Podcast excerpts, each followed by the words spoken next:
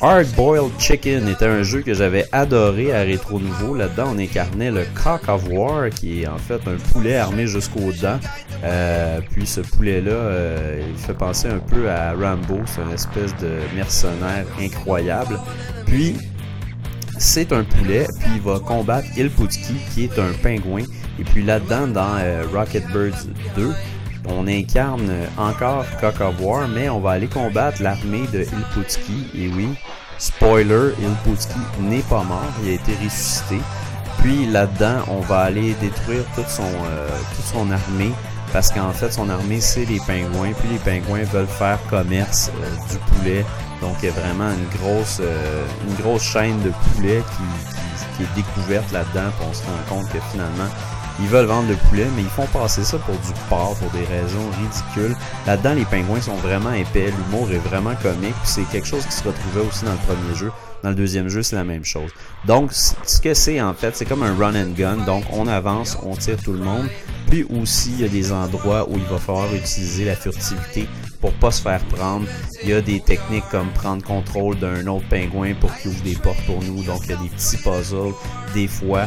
Des fois, ça me fait un peu penser aussi à, à Abe's Odyssey. Euh, c'est un peu le même genre de jeu, mais avec des fusils.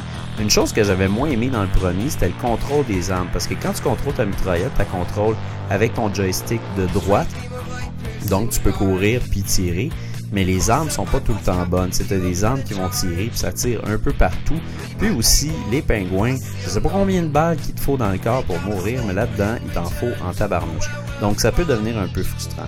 Malgré ça, les tableaux sont vraiment bien faits, le level design est bon, l'histoire est super bonne, c'est drôle, on a le goût de savoir qu'est-ce qui va se passer, puis les puzzles sont vraiment excellents.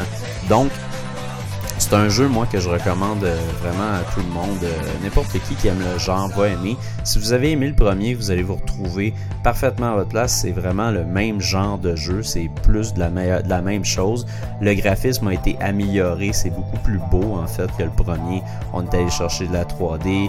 La trame sonore est excellente. Le nombre d'armes a augmenté. Maintenant, on peut vraiment changer sur notre personnage on the go. Donc ça, c'est le fun. Il y a aussi des acolytes qui vont nous aider dans notre quête, qui sont vraiment tripants. Même à un, moment donné, on met un de ces acolytes-là sur nous. Donc on devient comme une espèce de tank qui tire. Donc on peut se promener, puis lui, il tire pour nous. Fait que c'est vraiment le fun. Il y a plein de belles surprises là-dedans. C'est un très bon jeu. Je lui donne un 4 sur 5.